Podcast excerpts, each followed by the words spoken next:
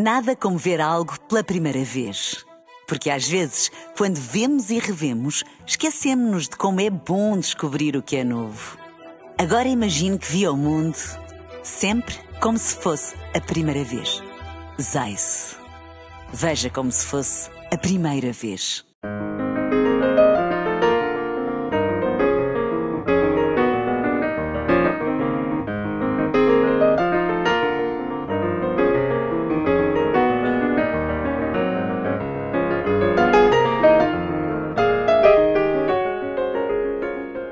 Bem-vindos ao Da Capa à Contra Capa. Estamos no Dia Mundial da População e vamos olhar para os números dos que têm 65 ou mais anos. Portugal é o quinto país da União Europeia onde os mais velhos percepcionam pior o seu estado de saúde. Será que envelhecer com pouca saúde é uma fatalidade em Portugal? Será possível envelhecer de outra forma no nosso país? Que apoios e expectativas tem esta população para fazer o retrato da realidade da população sénior em Portugal e também neste ângulo em particular?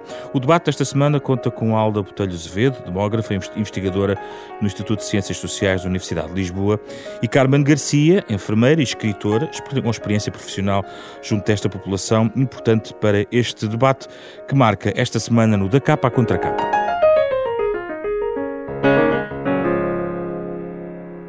Bem-vindas, obrigado pela vossa presença neste Dia Mundial da População.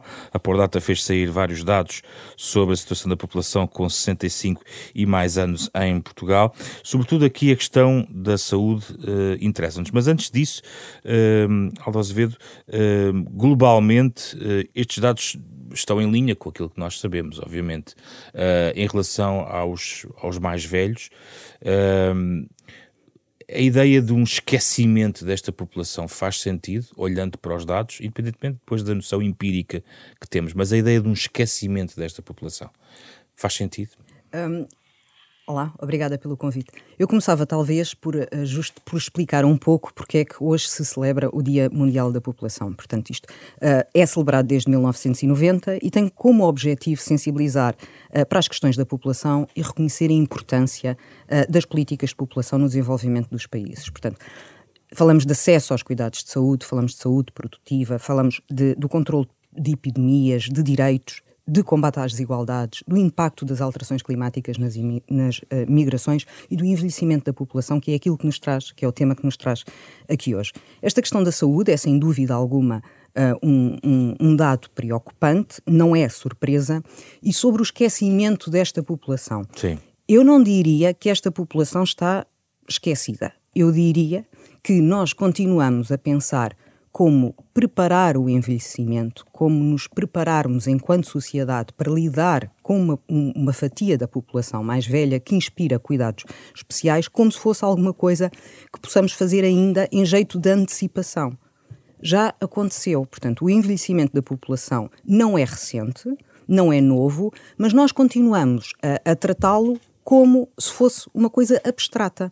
E, portanto, não lhe chamaria esquecimento, diria que há quase como uma abstração daquilo que é um problema real que as famílias vivem no seu dia a dia, que o sistema, uh, que o Serviço Nacional de Saúde tem de dar a resposta e que muitas vezes, quer por Uh, cuidados de saúde, por condições de saúde, nomeadamente doenças crónicas, uh, obesidade, excesso de peso, por aí adiante, uh, inspiram particulares cuidados, mas que as respostas ainda não estão à medida daquilo que é necessário. Muitas vezes o esquecimento resulta do viver sozinho, que é diferente da solidão. E os dados mostram que mais de meio milhão de pessoas com 65 ou mais anos vivem sozinhas. Exato. Eu não me parece necessariamente preocupante que uma pessoa com 70 anos viva sozinha ou viva com o seu cônjuge de, dentro da mesma faixa etária se tiver total uh, autonomia, viver uma vida independente que não inspire cuidados. Quando nós falamos em idades mais avançadas, aí é que, é que esta questão nos preocupa, porque, como disse muito bem, o fato de viver sozinho, portanto, o isolamento, não, não significa solidão. Aquilo que nós precisamos de perceber é quais são as situações em que este isolamento é voluntário e quais são as situações em que este uh, isolamento resulta de uma alteração da, da constituição, da composição familiar, que faz com que uma pessoa mais velha acaba por ficar sozinha e muitas vezes sem redes familiares por perto. E aqui falamos muito no envelhecimento no feminino, porque as mulheres vivem mais do que os homens. Portanto, são muitas vezes mulheres sozinhas, com reformas baixas, com níveis de escolaridade baixos, porque tiveram uh, pouco, pouco, acesso ao, ao, ensino, tiveram carreiras contributivas muito baixas e, portanto, aqui há um acumular de vulnerabilidades. Uhum. Carmen, qual é a tua perspectiva? Esquecimento, em, sim ou não, a diminuir ou aumentar? Eh, bom dia, obrigada pelo convite. Olha, eu acho que esquecimento talvez seja uma, uma palavra um bocadinho forte. O que não damos a, a, este assunto ou a estas pessoas é a prioridade que devíamos. Portanto, uh, há imensas medidas que a serem implementadas, agora já vêm com atraso. E, e a verdade é que, uh, como, como estava a ser referido, no, no, meu contexto, no meu contexto de prática de cuidados diário, o que eu vejo mais são eu costumo utilizar a palavra velhos porque eu gosto dela, mas são velhos a cuidar de velhos.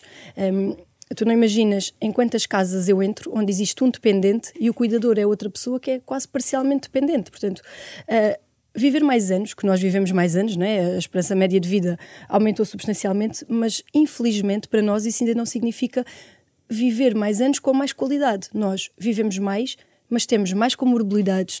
Eu há pouco tempo, há um, uma coisa que nós um, um, ou que devemos fazer, que se calhar não fazemos tanto quanto deveríamos, mas há, há um, uma coisa que deveríamos fazer nos utentes mais idosos que é a desprescrição. É, eu encontro idosos que vivem em casa sozinhos e que tomam 20 e tal comprimidos por dia. Soterrados em caixas de Soterrados. medicamentos. Eu tinha uma senhora que dizia assim, eu tomo isto tudo e já nem almoço. Ela dizia na brincadeira, mas a verdade é que... Um, eu não gosto muito de dizer que nós. Há muita gente preocupada com isto. Eu não gosto muito de dizer que nós esquecemos ou abandonamos estas pessoas.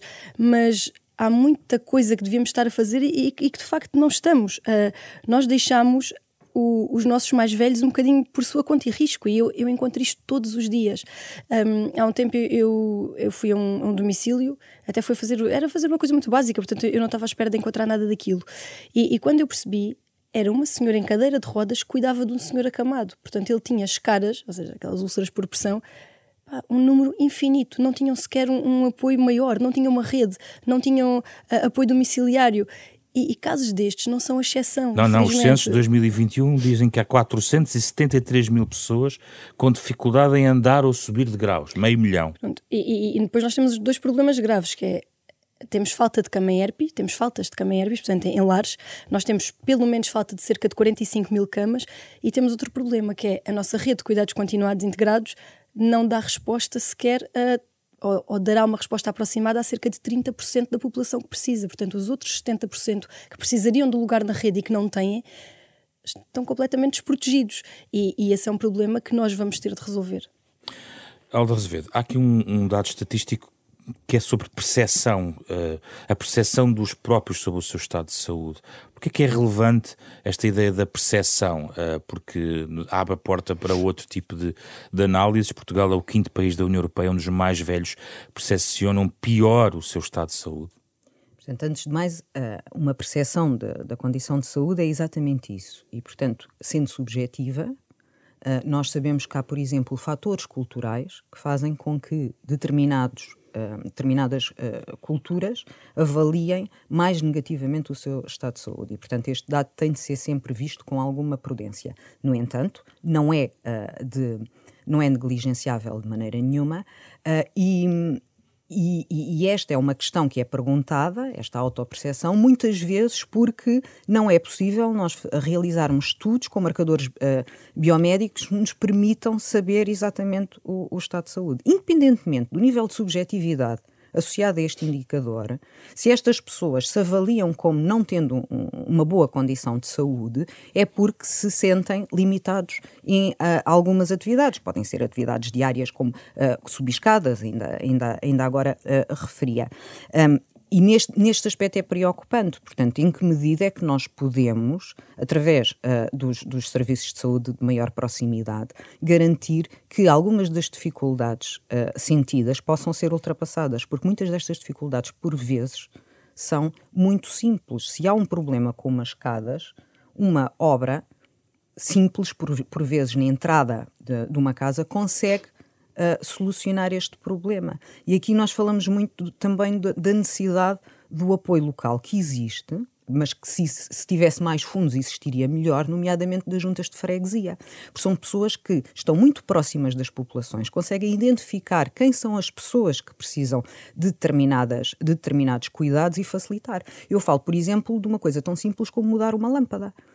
Uma pessoa que viva sozinha e que, se, que funda uma lâmpada tem de esperar que a visita de alguém para poder subir uma cadeira ou um escadote e mudar uma lâmpada. E isto condiciona o dia a dia. E isto pode, é, este tipo de coisas simples contribuem para que uma pessoa autoavalie a sua condição como tendo algum tipo de limitações e de incapacidades. Carmen, no terreno estas pessoas têm eh, outra coisa que, além dos apoios mais institucionais, vizinhança. A ideia de vizinhança que, que existiu uh, culturalmente, estruturalmente na população portuguesa no século passado, talvez num outro contexto, hoje em dia, onde é que estão os vizinhos destas pessoas? São também idosos, provavelmente.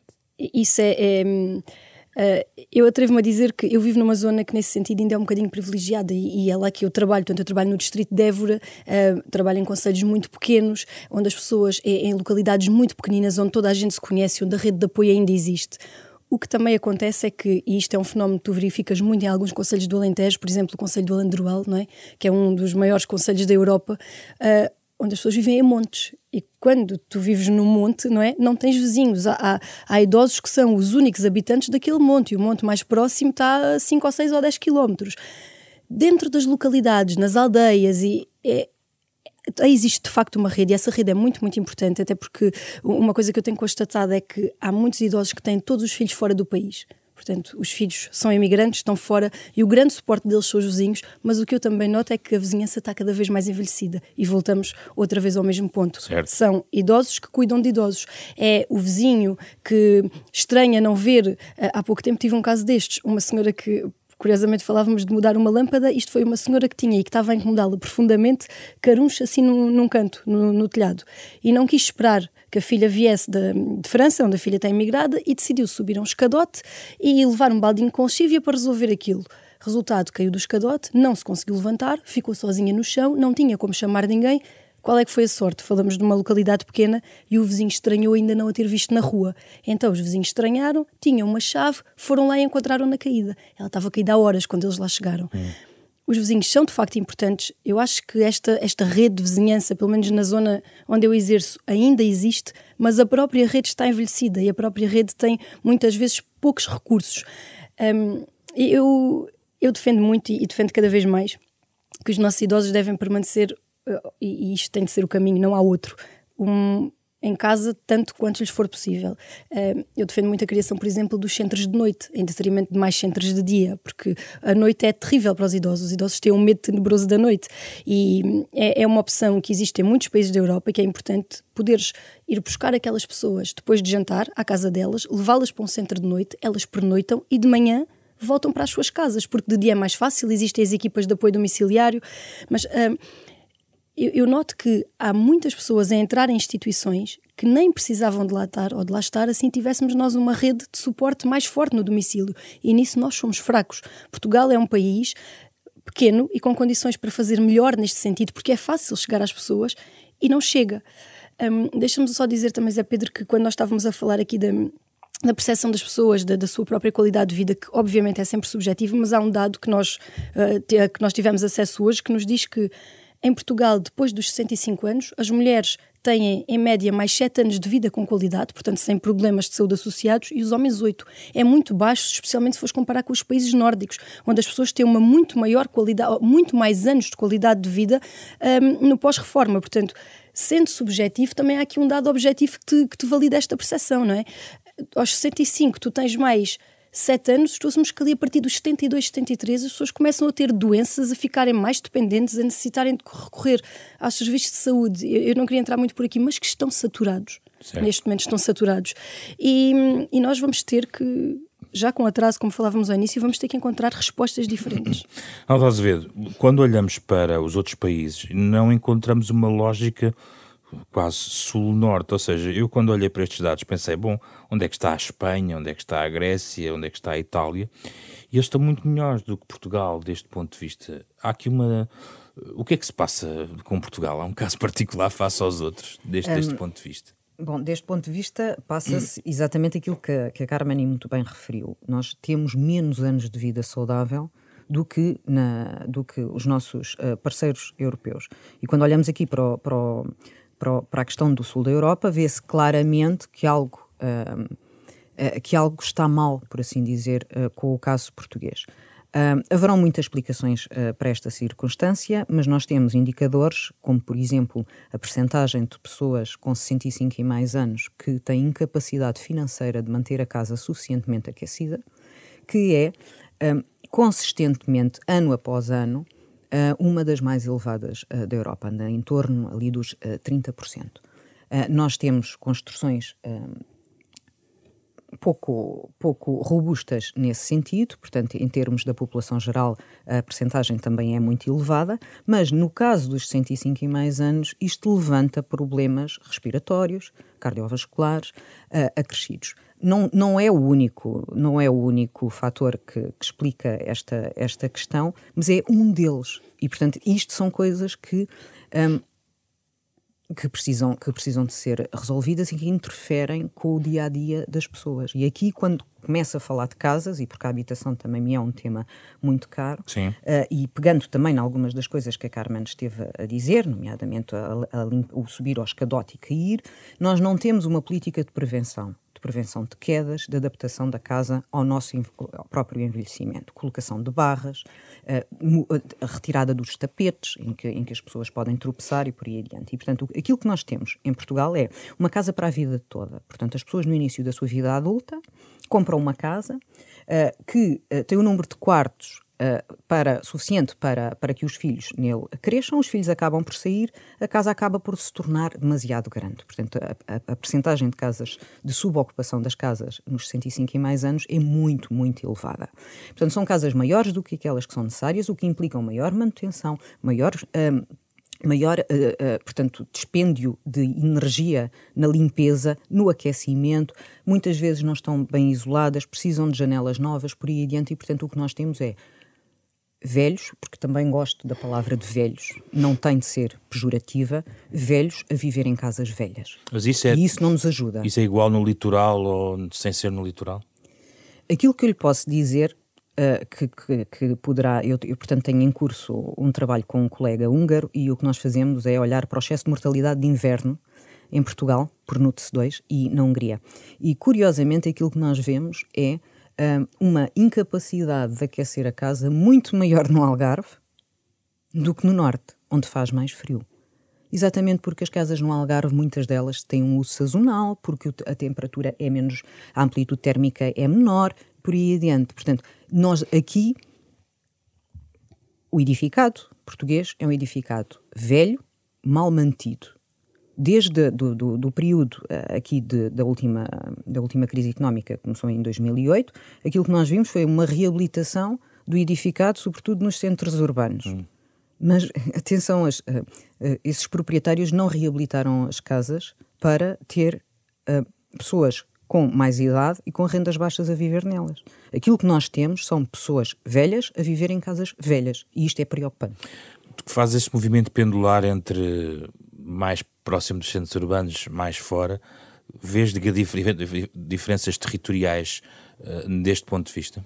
Um, vejo, e, e eu, eu bato-me muito uh, para que as pessoas percebam que Portugal não é só o litoral, Portugal não é só Lisboa, Porto e Coimbra. Uh, há muito Portugal fora da, fora da zona litoral. E a realidade, eu, eu tinha uma ideia errada ao início, quando comecei uh, com este trabalho. Eu achava que hum, na, na, região do Alentejo, nas regiões mais interiores do país, um, o isolamento era maior ou até a própria solidão. Não é, de facto. Eu tenho, tenho visto aqui nestas zonas, aqui em Lisboa, muitos, muitos idosos que vivem engaiolados e, e que não é, que estão quase tão isolados como os idosos que eu cuido, que vivem em montes, que não têm ninguém no, no raio de quilómetros, não têm ninguém à volta no raio de quilómetros. Uh, mas efetivamente as condições são muito diferentes. Um exemplo muito concreto. Um, um, um, idoso que resida, não sei, em, no, no Conselho de Reguengos de Monsaraz, ou, ou, ou, pior, se calhar em Arronches, no distrito de Porto Alegre, que é um distrito ainda mais desprotegido do ponto de vista dos cuidados de saúde. Tem um problema qualquer, um problema de saúde, e não tem uma resposta ali. As pessoas fazem quilómetros, por exemplo, para fazer hemodiálise, fazem quilómetros para ter consultas de especialidade, fazem um, os idosos de Lisboa, muitas vezes, ou do, das grandes cidades, não sabem o que é isso. Um, um filho, eu se precisar de ir, a minha mãe agora teve, um, por exemplo, um problema, um problema importante de visão. Eu preciso de tirar dias para poder vir com a minha mãe, porque os grandes, os, os cuidados mais diferenciados estão nos grandes centros. Uh, é, é, diferente. E a própria forma eu não, não quero não quero soar uh, de maneira nenhuma preconceituosa porque eu sou do interior mas a própria forma como as pessoas pensam a vida os próprios valores as próprias prioridades são diferentes do interior para o, para o litoral. E aquilo que eu noto e, e noto todos os dias na minha prática é que, e por muito que se fale em descentralização, que é uma palavra que se tornou um chavão e a gente usa imenso, é a descentralização, a inclusão, há palavras que são moda, mas que na realidade significam muito pouco, o interior continua esquecido. E, e os velhos do interior são velhos mais esquecidos do que os velhos do litoral, porque à medida que que as coisas vão. Eh, eu, eu, noto muito na região do Alentejo que todas as coisas estão a convergir para Évora. Évora tornou-se mais ou menos a capital do Alentejo. Está a, ser criado um, um, hospital central. À medida que tu reforças esse hospital central, vais abandonando os dois hospitais distritais de Beja e de Porto Alegre. E aquelas pessoas vão ficando cada vez mais desprotegidas. Eu falo em termos de cuidados de saúde, porque também é aquilo que mais nos interessa aqui, é a área onde eu trabalho. Mas efetivamente, sim, existem diferenças entre o litoral, até, olha, a oferta cultural, por exemplo. A oferta cultural é muito escassa no interior e, e as câmaras, os municípios, as juntas de freguesia até tentam, mas é diferente porque tens que conseguir alugar um autocarro, tens que ter um autocarro, implica uma deslocação do dia inteiro. É diferente. Eu acho que o interior já vive um bocadinho esquecido, os velhos do interior vivem duplamente esquecidos. Que dados temos sobre a, a ligação intergeracional uh, de, em relação a esta população? Uh, Aldo Azevedo, ou seja, uh, Carmen sublinhou aqui que também muitos deles, os filhos estão no estrangeiro, emigraram, uh, não estão presentes, estão abandonados, mas não há movimentos de retorno, não temos sinais de movimentos de retorno, de, de regeneração da população nestas, nestas realidades que possam dar mais suporte a esta população. Nesse aspecto, o retorno dá-se em diferentes faixas etárias, não é? E, por exemplo, o retorno de imigrantes porque chegaram à idade de reforma nos países por onde imigraram também agrava, em certa medida, uh, aqui a, a, a distribuição da população por grupo etário.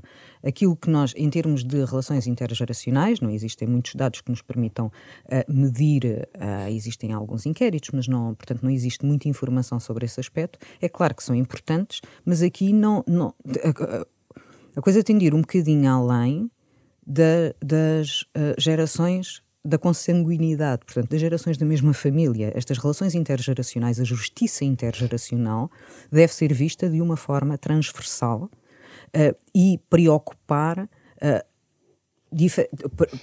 nós precisamos deixar de nos preocupar com os velhos da nossa família para nos passarmos a preocupar com os velhos a quem podemos chegar. A minha mãe vive em Setúbal. Pois com certeza que uma vizinha dela consegue acudi-la mais rapidamente do que eu que vivo em Lisboa. Por isso é que eu falei aqui da vizinhança. Mas eu, exato, mas eu no meu prédio também tenho pessoas idosas a quem posso acudir primeiro do que os seus próprios filhos. Eu acho uhum. que esta responsabilidade coletiva tem de, tem de ser mais incentivada, tem, de, tem portanto de se criar esta, esta responsabilidade. Eu não gosto nada da comparação entre velhos e crianças, uh, porque acho que não são de todo, de todo uh, grupos uh, comparáveis, mas, mas é mais consensual que todos somos responsáveis pelas crianças. Não é tão, uh, não, não nos está tão enraizado culturalmente que todos somos também responsáveis pelas pessoas com, com idade mais avançada. Mas aqui é importante nós também falarmos de uma coisa que é da própria heterogeneidade das pessoas com idade mais avançada. Portanto, nós temos pessoas com diferentes níveis de escolaridade, com rendimentos muito diferentes. Basta nós pensarmos, por exemplo, que uma pensão de velhice, o, o valor médio da pensão de velhice uh, da Segurança Social e da Caixa Geral de Aposentações é na medida do dobro. Portanto, os, os, aposentados, em média, os aposentados da Caixa Geral de Aposentações recebem mais do dobro do que, em média, os aposentados da Segurança Social. E, portanto, naturalmente, há umas pessoas que têm maior a possibilidade de recorrer a serviços pagos do que outras que ficam mais dependentes das tais relações de proximidade, das relações intergeracionais, dos serviços que são prestados pelo poder local. Ainda há o risco de pobreza nos idosos, mais de em... 400 mil. ainda há o risco de pobreza nos idosos, que é elevado, na ordem dos 17%, mesmo depois de transferências sociais. Portanto, nós temos um país que, em termos económicos, sabemos que somos um país uh, relativamente pobre. Aquilo que acontece é quando nós temos 90% da nossa população com 65 e mais anos a depender das suas pensões de velhice, portanto, não há poupanças propriamente que nos permitam fazer face à velhice. Aquilo que acontece é termos um, pessoas a trabalhar, muitas vezes até no mercado uh, informal, além da idade de reforma, exatamente porque precisam de complementar carreiras contributivas baixas que levaram a, a, a vencimentos muito 9% baixos. 9% da população com 65 ou mais anos permanece no mercado de trabalho. Exato. E eu diria, eu eh, juntaria outro número, que não, não, outro número não, outro dado, que é, há uma, uma percentagem bastante elevada de, de pessoas entre os 50 e os 64 anos que estão fora da força de trabalho, porque por algum motivo perderam o seu emprego e não conseguem retornar. E, portanto, quando nós falamos, por exemplo, uh, vivemos até mais tarde, precisamos de aumentar a idade de reforma, aquilo que eu pergunto é, então não precisamos, antes de aumentar o número de anos de vida saudável, porque nós só podemos querer trabalhar até mais tarde se tivermos saúde até mais tarde. Não devemos também incentivar uma maior participação no mercado de trabalho entre, nas, eh, eh, nas pessoas que têm entre os 50 e os 64 anos? Ou seja, antes de nós começarmos a equacionar uhum. um aumento de idade de reforma, que está e bem indexado à esperança de vida, um, aquilo que nós precisamos trabalhar é nestes outros indicadores. E aí depois a, a resistência ou, ou, a aversão a trabalhar até mais tarde é capaz de não ser tão grande. São 15 anos, entre os 50 e os 65. Exatamente, exatamente. Portanto, estamos a falar de pessoas jovens, uh, relativa, jovens no sentido de perfeitamente Saudáveis, capazes para, para exato, trabalhar. Sem limitações, uh, a maior parte delas para estar no mercado de trabalho e que não conseguem estar. Carmen? Eu posso só acrescentar aqui um, um dado uh, que tem a ver com uma coisa que nós ainda não falámos aqui, mas que é muito importante para nós percebermos também o que é que se passa com os nossos mais velhos. Tem a ver com uh, o número de cuidadores informais disponíveis em Portugal. Nós, há uns anos, éramos um dos países da Europa com uma maior percentagem de cuidadores informais disponíveis. Nós, por cada dependente, tínhamos, em média, cinco possíveis cuidadores informais piorámos imenso nos últimos anos, não é? Nascem menos crianças, nós cada vez temos menos filhos, portanto fomos piorando progressivamente até chegarmos a um dos piores lugares da Europa. E a Universidade de Aveiro fez há pouco tempo um, um bom trabalho neste sentido, que neste momento nós estamos quase no um para um. Chegámos ao ponto em que por cada dependente a possibilidade é de um cuidador informal. E nós, infelizmente, somos um país que valoriza muito pouco os cuidadores informais. Um, é muito, e, e, nós falamos muito em cuidadores informais agora e, e, lentamente estamos a tentar mudar as coisas, mas ser cuidador informal em Portugal ainda é um fardo. É difícil um, uma pessoa deixar de trabalhar para ficar em casa a cuidar do, do seu idoso que está dependente, perder a sua remuneração, porque é isso que acontece, porque as pessoas têm de perceber que ser cuidador informal é um trabalho de 24 horas. São 24 sobre 24, 365 dias por ano, até porque os serviços que existem para descanso do cuidador, que seria muito importante que os cuidadores informais pudessem descansar, portanto, nós termos uh, as unidades de cuidados continuados e termos uma resposta nos cuidados continuados que permitissem que os nossos idosos permanecessem períodos curtos, nem que fossem períodos de 15 dias, um mês, uma vez por ano, nesses lugares para os cuidadores informais poderem efetivamente descansar. Nós não temos isto. Isto é um trabalho esgotante, é um trabalho não remunerado, onde as pessoas perdem inclusivamente a remuneração que tinham para poderem, para poderem fazê-lo e na região, na região onde eu trabalho uh, o valor médio de reforma é ainda mais baixo do que aquilo que temos aqui, não é? Nós estamos a falar de uma, de uma população predominantemente rural, que trabalharam, pessoas que trabalharam sempre no campo, com uma baixíssima escolaridade. Sabe que eu há dias ria muito porque vi uma reportagem, li uma reportagem num, num jornal português sobre bons lares, porque tivemos agora muitas notícias sobre maus tratos em lares e sobre situações menos boas e é, é, nisso que eu trabalho todos os dias também e tentamos mudar as coisas, mas não é assim tão fácil. Mas houve um jornal que decidiu fazer uh, exatamente o contrário e dar exemplo de bons lares e de boas práticas. Então, o melhor lar de todos, ou aquele que, que era na, no distrito de Braga, custava 2.800 euros mínimo por pessoa. Quer dizer, eu trabalho numa região onde a reforma média não chega aos 400. E onde é que a gente vai buscar os outros 2.400? Quais são as respostas que nós temos para estas pessoas? Deixamos-las em casa? Onde é que vamos aos cuidadores? Estes cuidadores podem realmente parar de trabalhar para cuidar destas pessoas? Podem perder o seu vencimento e pagam as contas com o quê? Com os 400 euros de reforma do pai ou da mãe? Quer dizer, isto é, é uma bolha. Eu acho que nós temos de falar efetivamente no envelhecimento e temos de falar nestas coisas todas, mas não nos podemos esquecer que esta questão dos cuidadores informais tem que ir aqui sempre atrelada, porque a única maneira de nós mantermos estas pessoas em casa é termos cuidadores informais a tempo inteiro ou parcial, que é uma coisa que nós temos pouco em Portugal também, mas não é possível falar em, envelhecimento e em manter as pessoas no seu domicílio e em tentar afastá-las das instituições, eh, porque as instituições têm um, têm um limite, não é? Eu disse há pouco, temos 45 mil camas em falta agora, porque também temos aí esses dados e o Instituto Nacional de Estatística diz-nos que nós agora sabemos que temos 184 idosos por cada 100 jovens. Sim. Também sabemos que em 2080 vão ser mais de 300 idosos por cada 100 jovens, sendo que em alguns distritos, a, região autónoma da Madeira, o distrito de Évora e alguns distritos do interior, o número vai ser ainda mais alto, vai passar os 400 idosos por cada 100 jovens. Nós vamos ter de pensar nisto antes que a bolha nos rebente na cara. E não é possível pensar nisto sem pensar a sério no papel do cuidador informal aqui. Eu gostava de deixar esta ressalva. Uh, e nós fizemos um programa recente, e aliás remeto quem nos ouve para um, um, programa que fizemos só sobre cuidadores informais há alguns meses aqui neste da capa à contra capa. Azevedo, uh, ainda na questão da, da desigualdade uh, territorial, isto torna um pouco premente que haja aqui um certo uh, investimento nestas, nestas zonas. Uh, há quem está no interior, muitas vezes não gosta que se chame interior, porque afinal de contas está a uma hora do mar, às vezes. Ah, mas eu gosto de interior. Mas, uh, mas a verdade é que no, no, no bloco de políticas públicas que, que, que, para atacar este problema, ou para pelo menos diminuir os seus impactos, há aqui uma discriminação que tem que ser feita nestes territórios, na sua perspectiva. Uh, nós sabemos que um, uh, a percentagem de pessoas com 65 e mais anos é muito, uh, muito superior no interior do país. Certo. Isto acontece não porque as pessoas com mais idade se estejam a mover para o interior, mas porque as pessoas mais jovens saem do interior porque não têm empregos. E isto aqui, não sei se, se não acaba por ser um pouco aquela história do em casa onde não há pão, todos ralham e ninguém tem razão. Existem recursos limitados, existe necessidade da distribuição desses recursos. Se a percentagem de, de pessoas com 65 e, e mais anos é maior no interior, existem também muitas pessoas, apesar da percentagem ser menor, mas lá está, é, é, em número absoluto a diferença não é assim tão grande, uh, também no litoral. E depois é a questão que a Carmen falava de, de, das distâncias geográficas. Portanto, conseguir uh, uma rede de apoio eficaz no interior implica a realização de muitos mais quilómetros por dia do que nas zonas mais urbanizadas, no, na, na litorização. Agora, nós não, nós não podemos esquecer quem, quem vive no interior. E, portanto, nesse aspecto, independentemente aqui deste trade-off, onde estão as pessoas, como é que conseguimos distribuir os recursos, uhum. tem de ser dada uma maior prioridade às pessoas que vivem no interior. Hum, deixe-me cruzar as suas duas áreas, envelhecimento e habitação.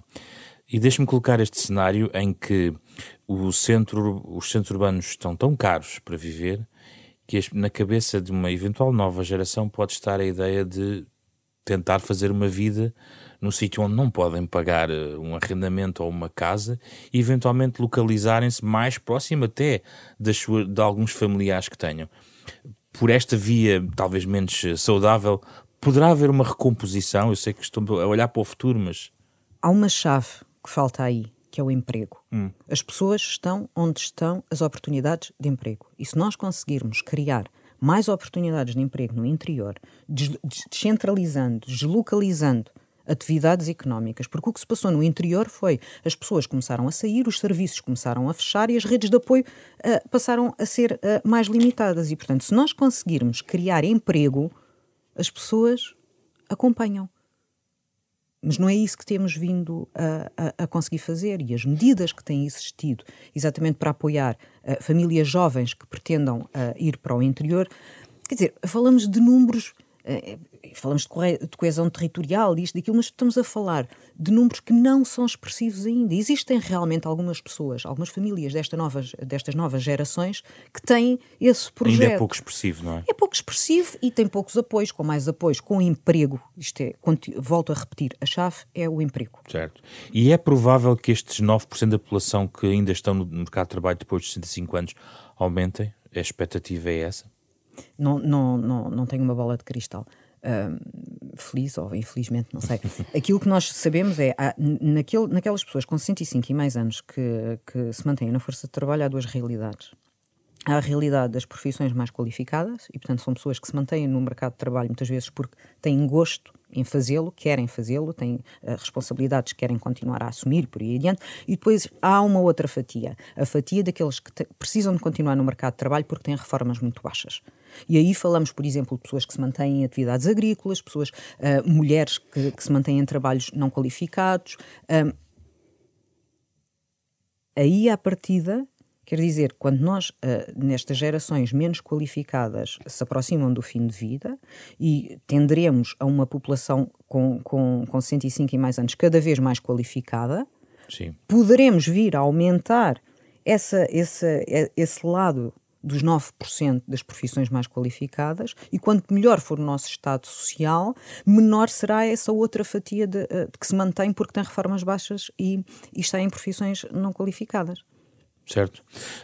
Um, Carmen, como é que vês esse, duas coisas? Primeiro, a questão da idade da reforma uh, e o aumento da idade da reforma, gostava de ouvir a tua perspectiva sobre isso.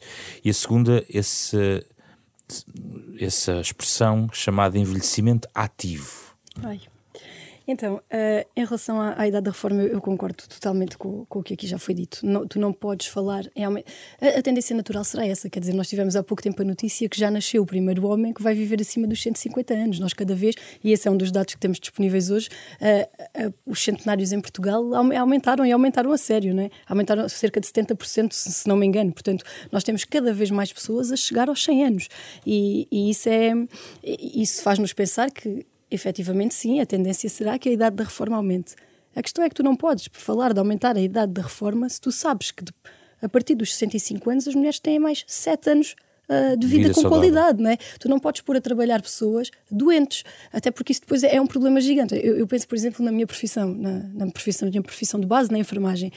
Tu não podes ter uma enfermeira a trabalhar com 70 anos, cheia de doenças osteoarticulares, que não consegue mobilizar um doente de um lado para o outro, não tem condição física, quer dizer, aumentar a idade da reforma será a tendência natural, mas antes disso temos outras coisas para tratar, não vamos começar outra vez a construir a casa pelo teto, que é uma coisa onde nós também somos ótimos.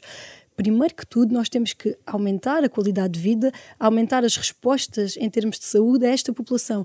Não podemos falar de aumentar a idade da reforma enquanto não melhorarmos estes dados. Nós não podemos ter só sete anos, e os homens, sete as mulheres e oito os homens, de vida ou de esperança de vida saudável depois da reforma. E o envelhecimento ativo? Adoro, é uma expressão que eu acho linda, não acho nada.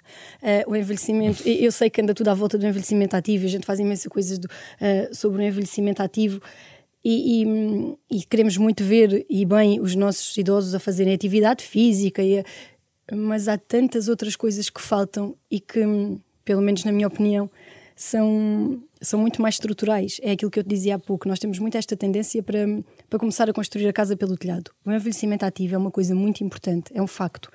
Mas antes de dedicarmos ou de canalizarmos as energias todas para aí, podemos ir canalizando algumas, temos que pensar em que condições é que vivem os nossos velhos os cuidados de saúde que lhes conseguimos prestar. Nós estamos com um problema gravíssimo, uh, mais acentuado, aqui na zona de Lisboa, por acaso também. É mais, este é, este é, é, mais acentuado no sul do que no norte, que é a falta de médicos de família. Portanto, olha, vou-te dar um exemplo. Abriu o concurso, o último concurso que abriu para médicos de família, na, na região do Alentejo, englobando os três distritos, 84% das vagas ficaram por preencher e todas as que foram preenchidas foram no distrito de Évora. Portanto, nós não estamos a conseguir fixar jovens médicos no, no sul do país, porque neste caso, uh, Lisboa por outros problemas, pelo valor altíssimo de, dos valores de casa, os jovens fogem daqui. E um, os jovens médicos, e porque o privado os puxa, porque isto depois tem muito que se lhe diga, não é? Mas um, o envelhecimento ativo, ok, nós efetivamente precisamos que as pessoas se mantenham. Eu, costumo dizer aos meus utentes que temos de pensar no cérebro como um músculo também. Se nós tivermos um ano sem mexer o braço, esse braço vai atrofiar, não é?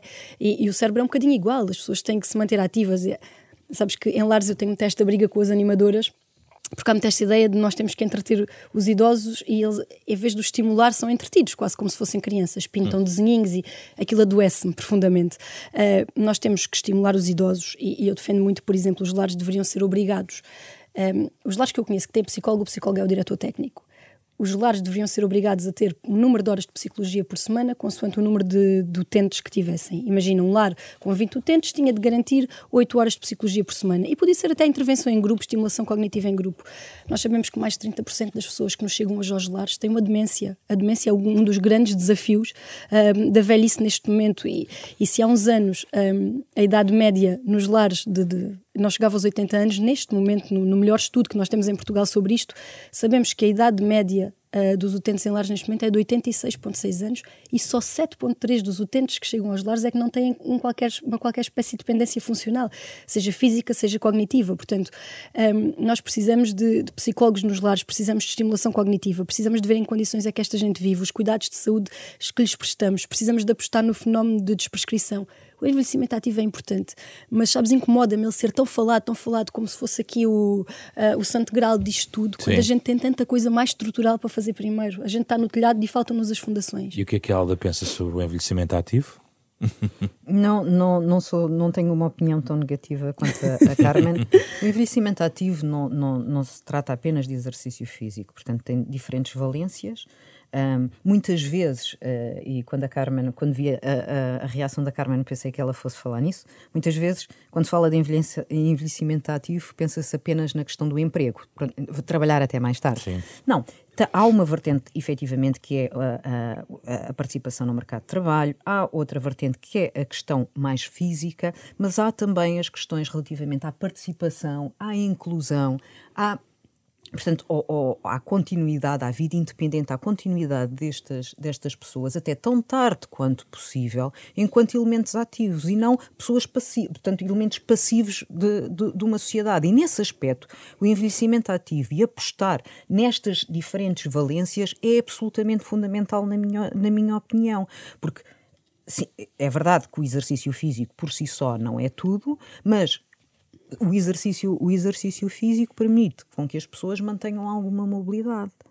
E essa mobilidade permite com que depois as pessoas tenham uma participação mais ativa, por exemplo, nas atividades sociais da, da, da área em que residem. E, portanto, não sendo construir a casa pelo telhado, eu diria que temos aqui uma escada com diferentes degraus e temos de partir de algum ponto. E não podemos esquecer que efetivamente nós temos uma população extremamente sedentária, com excesso de peso, com obesidade, e portanto, se nós começarmos de grau a degrau, valência a valência, a irmos uh, uh, apostando neste, neste uh, objetivo último de, um, de manter as pessoas ativas até tão tarde quanto possível, não é?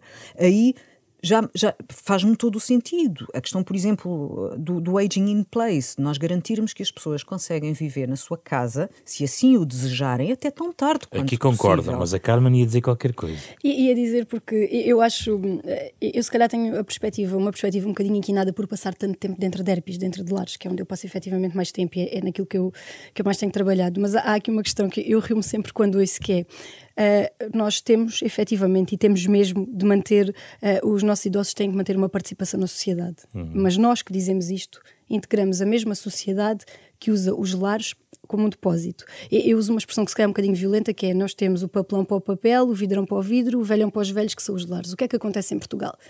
Quando um idoso entra num lar, quando tu levas o teu idoso para um lar, esse idoso é quase imediatamente, e, e, acredita que pela minha prática diária posso dizer que são muito poucas as exceções, é quase imediatamente segregado da comunidade. Eu tenho feito um trabalho nas universidades séniores por onde vou passando, tentar perceber quantos utentes daquelas universidades séniores residem em lares. Porque há muita gente que vai viver para um lar que tem condições para sair de lá todos os dias. Os lares têm Qual ser um sítio de porta aberta. Zero até este momento. E, e, eu já perguntei, perguntei em Viana do Castelo, perguntei, tenho perguntado no Alentejo, tenho perguntado em todos os distritos. É claro que eu não tenho um estudo e a minha perspectiva é a minha perspectiva, vale o que vale. Certo. Mas a questão é, eu, eu isto acontece-me imensas vezes. Eu vou-te dar um exemplo muito prático. Há tempo um senhor, um utente meu, pedia-me para lhe desencravar uma unha do pé.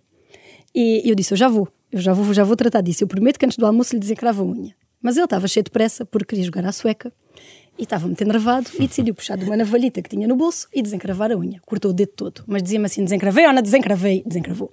Mas efetivamente teve que levar uns pontos no dedo e depois os sapatos magoavam-no. Eu acabei por ligar ao filho, e estamos a falar de uma família extremamente presente, não é um, idoso que esteja abandonado em lar. E, e disse: Olha, o seu pai está aqui muito aflito, deu aqui um, explica-lhe a situação, ele precisa de uns sapatos. Pá, eram 11 da manhã quando eu lhe liguei às 2 da tarde, o filho estava lá com uma caixa de sapatos experimentou e o pai disse: É pá, não, este esmagou-me na mesma. E o filho disse: Eu vou já trocar, pai, vou já lá. Pai, eu pareci um bocadinho, pensei: digo ou não digo, digo ou não digo, digo. E disse: Olha, mas porquê que em vez de trocar outra vez os sapatos e correr o risco de chegar aqui e não servir, não pega no seu pai, põe o seu pai no carro, porque o pai é um homem. Ele foi para o lar porque já tinha vários episódios de queda. Mas tem mobilidade. Mas com a bengalita, claro, vai. O seu pai vai à sapataria, escolhe, experimenta, paga e volta para o lar já com o problema resolvido. E a resposta que o filho me deu, e que eu nunca mais me esqueço, eu acho que define perfeitamente a nossa perspectiva em relação aos mais velhos, foi... Ou, aos mais velhos institucionalizados, foi... Ah, nem me lembrei dessa hipótese. Nós falamos imenso no envelhecimento ativo e no papel que as pessoas têm que manter na comunidade, mas depois somos os primeiros a levá-las para um lar e até os sapatos e a roupa que eles precisam a gente mete lá dentro. Não são eles que saem. Os idosos saem para ir a casa no Natal, para ir ao aniversário dos netos, para ir jantar com os filhos. Não saem para a comunidade. Sim. Isso é uma ideia muito bonita que nós podemos alimentar, mas que na prática não existe.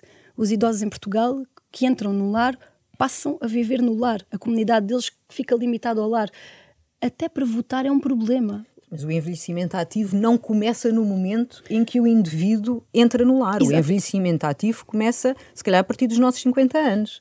É- é? é- é um facto. Em que precisamos efetivamente de ir garantindo e de nos serem dadas as possibilidades de nós nos mantermos de uma forma ativa na comunidade. E, e se calhar dessa forma vamos muito mais tarde para o lar, ou nem vamos e conseguimos. Exatamente. Eu acho é que culturalmente, não sei se nós estamos assim tão preparados para falar desta questão do envelhecimento ativo e, e- e eu não nego a sua importância. Atenção, que se perceba. A expressão já me incomoda é por ser um utilizada. chavão. É por tudo, é um envelhecimento ativo, faz a associação, a fundação, tudo é a promoção do envelhecimento ativo e depois às vezes nós estamos aflitos a querer trabalhar nas bases e parece que as bases não importam porque envelhecimento ativo, o foco está todo ali. Não pode ser só isso, é por aí, mas obviamente que o envelhecimento ativo é, é Vamos importante. às últimas perguntas, Alda Azevedo. Estuda-se pouco o envelhecimento, é o gancho essencial, eh, porque um, aqui a Carmen estava a sublinhar o seu, estudo empírico sobre as universidades sénior e, eh, e a presença em lares, curiosamente. Não sei se há estudos sobre isso, mas fica aqui a dica de que alguém na academia queira estudar. Portanto, cada, cada vez se estuda mais o envelhecimento, como outros grupos da população. Aliás, posso até ah, falar de uma iniciativa da Universidade de Lisboa que, que criou, ah, e será esta na primeira edição, do doutoramento em Ciências da População. E, portanto, este, este doutoramento e outros programas, temos mestrados também, ah, ah, que, que, que abordam esta, esta temática, o fato de nós conseguirmos formar cada vez mais pessoas preocupadas com estas questões e encontrar soluções para estas questões permitir-nos-á uh, termos uh, mais conhecimento sobre esta população e sobre formas uh, de abordagem. E, portanto, nesse aspecto, uh, em, em Portugal vamos tendo, e nomeadamente este, este doutoramento com, que, que está inserido em redes internacionais, que nos permite conhecer uh, as melhores práticas noutros países europeus e por aí adiante, conseguirá formar, uh, uh, portanto, pessoas competentes para estudar cada vez melhor. Uma questão técnica, não, não caminharemos para mudar esta ideia dos 65 anos como limiar do grupo etário? Já, já temos caminhado, já existem muitas vezes, já existe muitas vezes a prática de nós, eh, dentro dos 65 e mais, estabelecermos dois grupos, dos 65 aos 74 e depois dos 75 e mais. Um, os, 75, os 65 e mais continua como fronteira, portanto, isto é um conceito estatístico que é aprovado pelo Conselho Superior de Estatística e que precisa de alguma comparabilidade em termos uh, internacionais. E, portanto, nós uh, sabemos que em muitos países a esperança de vida não vai ainda muito além dos 65 hum. anos, ou, ou, está ali abaixo dos 65 anos. E, portanto, continuamos a precisar de, um, de uma medida que seja comparável internacionalmente. Em Portugal, na minha opinião, e já tenho inclusivamente trabalho publicado em que não uh, olho para essa perspectiva de maneira nenhuma, aliás, eu até tenho até sou apologista de nós muitas vezes olharmos para o envelhecimento de outra maneira, não para as pessoas que têm 65 e mais anos, mas sim para o número de pessoas e a percentagem de pessoas que, que distam 15 anos da sua uh, esperança de vida. Porque é efetivamente nestes últimos anos que nós precisamos de maiores cuidados. E quando nós olhamos para a população com, com, essa, com essa ideia, com esse conceito de vida remanescente, quanto é que as pessoas, não quanto é que as pessoas já viveram, mas quanto é que as pessoas podem ainda esperar viver, aí nós temos um, uma imagem completamente, do completamente diferente do envelhecimento, não tão fatalista quanto aquela dos 65 e mais anos. Mas lá está, isso também, mais uma vez, uh, faz-nos repensar coisas como a idade de reforma, a, a, as condições de saúde e por aí adiante. Sabe uma coisa curiosa? É que em termos hospitalares, uh, nós falamos nos 65, não é? Como ali a, linha que se traçou, mas nós dizemos, epá, é um senhor que vem com um infarto, não sei o quê, não sei o quê, tem 79, é novo. em termos hospitalares, é novo. Uma pessoa com 75, 76, 79 anos é nova, é uma pessoa para investir. É...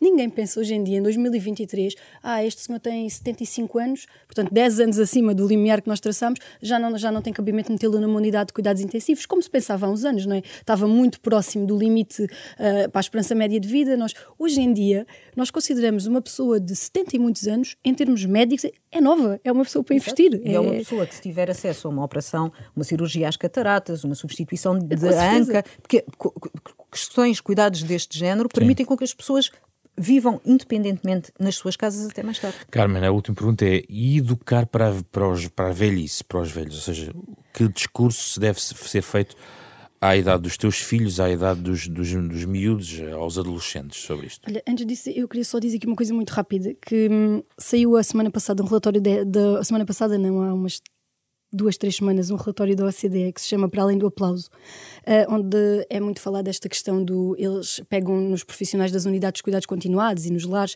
para dizer que temos de cuidar melhor de quem cuida, porque cada vez vamos ser mais velhos, as profissões na área do cuidado geriátrico vão ter cada vez mais peso e nós tratamos-las muito mal.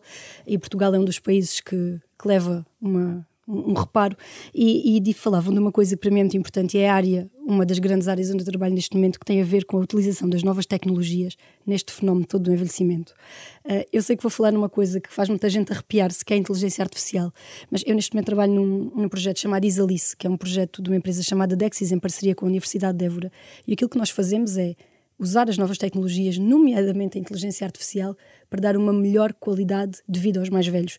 A qualidade de vida melhora porque eles têm que recorrer menos vezes ao hospital, a qualidade de vida melhora porque nós empoderamos os cuidadores e empoderamos os próprios utentes e, e, a verdade é que eu não queria, não queria terminar esta conversa sem dizer que é importante, quando falamos do envelhecimento, integrar o papel, de, integrar as novas tecnologias. Vão ser uma ferramenta importante. A gente não vai conseguir dar resposta a tudo isto uh, se não falarmos nas novas tecnologias e se não as aplicarmos. Em termos de como é que nós podemos educar as novas gerações? Olha, em primeiro lugar, podemos começar a fazer uma coisa que em Portugal acontece muito pouco e quando acontece, geralmente acontece em maus moldes. Nós temos o exemplo, por exemplo, de, das misericórdias que fazem um papel, têm um papel muito importante no setor social, mas onde acontece muitas vezes, há uma misericórdia que tem um lar e uma creche. Até funcionam no mesmo edifício. Têm horas marcadas diferentes para virem cá abaixo ao pátio. Isto acontece imensas vezes. Não se cruzam, não almoçam juntos. Quando nós sabemos, há duas coisas que nós sabemos, que são, um, as crianças são um fator protetor de demência no idoso. O contacto regular com crianças é um fator protetor de demência. E mais ainda, quando a demência já está instalada, atrasa a sua progressão. E ficamos a saber, com um estudo bastante simpático e recente, que crianças que têm um contacto regular com idosos durante a sua infância, portanto, enquanto são crianças, têm uma menor probabilidade de desenvolver depressão na idade, eh, na idade jovem adulta e nos primeiros, nos primeiros anos da idade adulta. Ou seja, a relação entre idosos e crianças é, é uma win-win, não é? Todos ganham ali. E o que nós fazemos, infelizmente, em Portugal, e se calhar somos um dos países onde isto corre pior, é afastar estes dois extremos. Portanto, a gente fala muito do contacto intergeracional, mas promove-lo muito pouco. Os meus filhos vão uma vez por semana ao lar e estão lá e estão super felizes, estão contentes. Vocês não imaginam a felicidade de todos. E, e, eu fico perfeitamente tranquila que as idosas cuidam deles perfeitamente. Eu tenho ali um bocadinho de descanso, sabe-me lindamente. Uhum. E é muito importante, eu acho que, sabes, aquela ideia do velho do saco. O velho do saco, o velho como o mau, o velho. E é, estes conceitos, estas ideias, isto tem que ser. A única maneira de partir isto ou de desmistificar isto é aproximar as gerações. Não há outra forma de mudar o paradigma que não seja aproximar as crianças e os idosos e aproximá-los não é uh, uma escola organizar e agora os meninos vão lá cantar, vão ao lar, vão cantar duas canções e vêm-se embora. Não é isso. É almoçarem nas mesmas mesas, conversarem uns com os outros. Um, eu estou agora num projeto muito giro que numa rádio local os idosos uh, de uma, de uma cidade do Alentejo, fizeram um programa durante várias semanas sobre profissões em desuso. Pessoas com profissões em desuso foram contar a sua história. E depois convidaram-me para escrever um livro para crianças sobre essas mesmas, sobre essas mesmas profissões. Portanto, é uma história onde o avô vai com os netos na máquina do tempo buscar uns poemas que escreveu para a avó e depois eles veem aquelas profissões e vocês não imaginam o sucesso que aquilo está a ter. Levar as pessoas mais velhas a contar aos miúdos as coisas que faziam. Eu já tive um miúdo que me disse que agora quer ser encadernador quando for grande. Ou seja, não há eu acho que mais do que o discurso, ou mais do que um discurso bonito, ou mais do que. é juntá-los. E eu acho que quando nós conseguirmos rebentar este muro e conseguirmos efetivamente juntar as gerações, as coisas começam a mudar. Muito obrigado, Carmen. Muito obrigado, Alda. Foi uma boa conversa sobre este tema no âmbito do Dia Mundial da População, neste da Capa Contra Capa, programa da Renascença em parceria com a Fundação Francisco Manuel dos Santos. Um programa da versão integral em uh, podcast, com o genérico original do pianista Mário uh, Lajinha programa com esta semana com Rui Glória, André Peralta, Ana Marta Domingos e José Pedro Frazão. Na próxima semana, ainda em julho, temos outro tema para a nossa conversa.